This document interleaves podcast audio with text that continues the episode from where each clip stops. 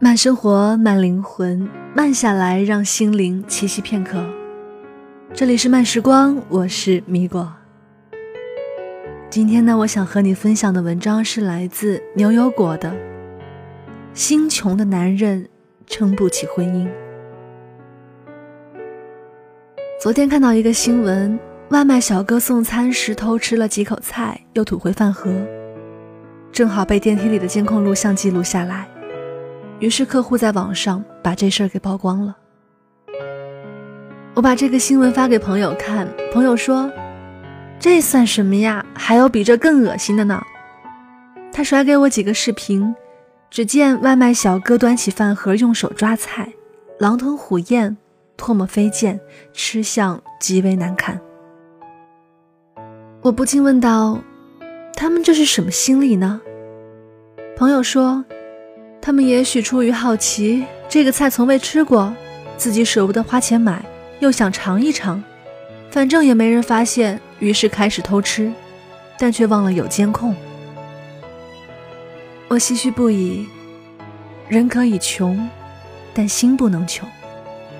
心穷之人不可深交，他只会一点一点消耗你。而心穷的男人更不能嫁。人穷三分冷。心穷七分苦，就是这个道理。前不久，我九五后的妹妹找了一个男朋友小平，带回家给我八十岁奶奶把关。小平看上去老实本分，爸妈都很喜欢，但奶奶却暗自摇了摇头。奶奶是当地小有名气的老中医，阅人无数，有一双火眼金睛，看人眼光准狠毒辣。奶奶问小平：“你将来有什么打算？”小平憨笑地说：“他打算回北京后就辞职，回老家过朝九晚五的生活。”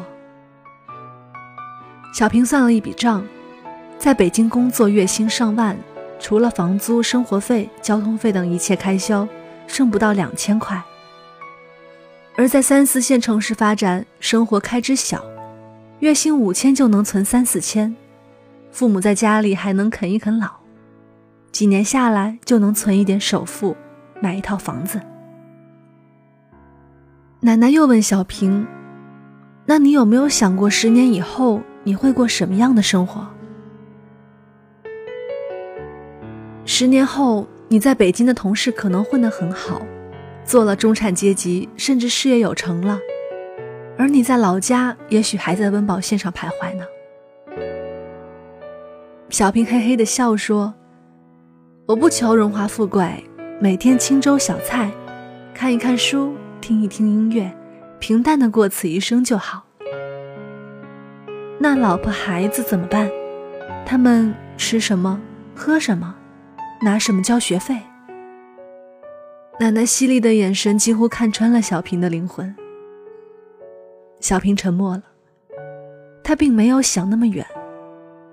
回老家就是想躲避大城市激烈的竞争法则，只图眼前的舒服，不顾未来的死活，这就是心穷之人的格局。小平走后，奶奶和妹妹长谈。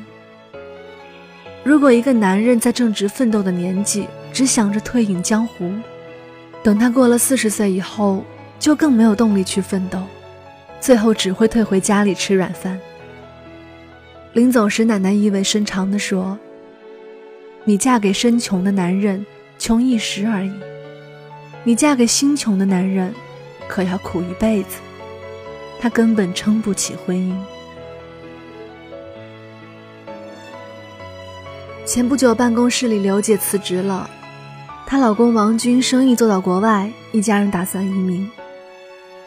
记得若干年前，王军还是一个银行的小保安。每个月工资两千块，还要寄一千块回家给弟弟上学。日子过得举步维艰，但他从未放弃自我。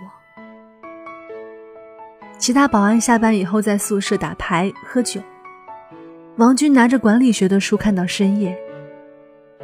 他凭着自身的刻苦考到了专业证书。王军从装饰公司业务员开始做起，跑工地，跑市场，量尺寸。不是他的工作也揽上身，只为了多学一点经验。生活最窘迫的时候，王军和刘姐相遇了，他们一见钟情。刘姐认为王军虽然身穷，但心不穷，和王军在一起总有一种莫名的动力。刘姐在王军带动下自学会计，她考上了注册会计师证，王军却说：“你还有提升的空间。”两年后，王军当上了项目经理，他并没有满足现状，哪怕再忙，临睡前还要看一看专业书籍，充充电，以加强自己的专业领域。后来，刘姐带王军去见家人，王军很坦然地说：“他是来自农村的孩子，但他并不觉得自己矮人一等，因为吃过苦的人，往后的日子再苦，都不认为是苦了。”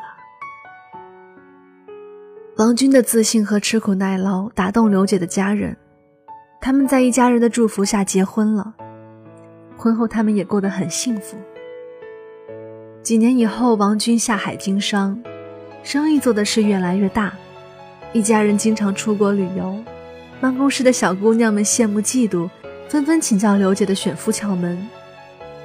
刘姐说：“其实没有什么窍门，女人一定要嫁给精神上能与你共同成长的人，而不是物质富有但心穷的男人。”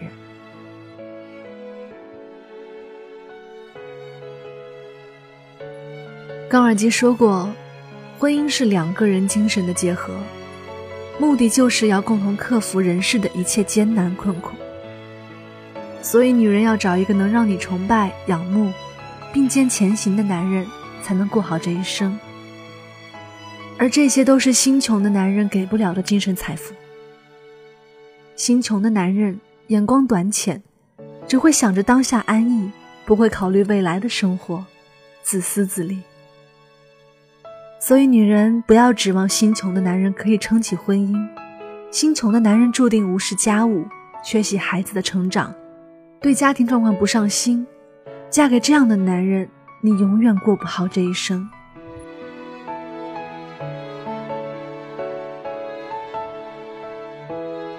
慢生活，慢灵魂，慢下来，让心灵栖息片刻。这里是慢时光语言声带网络电台有声制作团队。联合出品制作的慢时光有声电台。本期节目分享来自作者牛油果。你可以直接搜索“慢时光”微信公众号关注我们。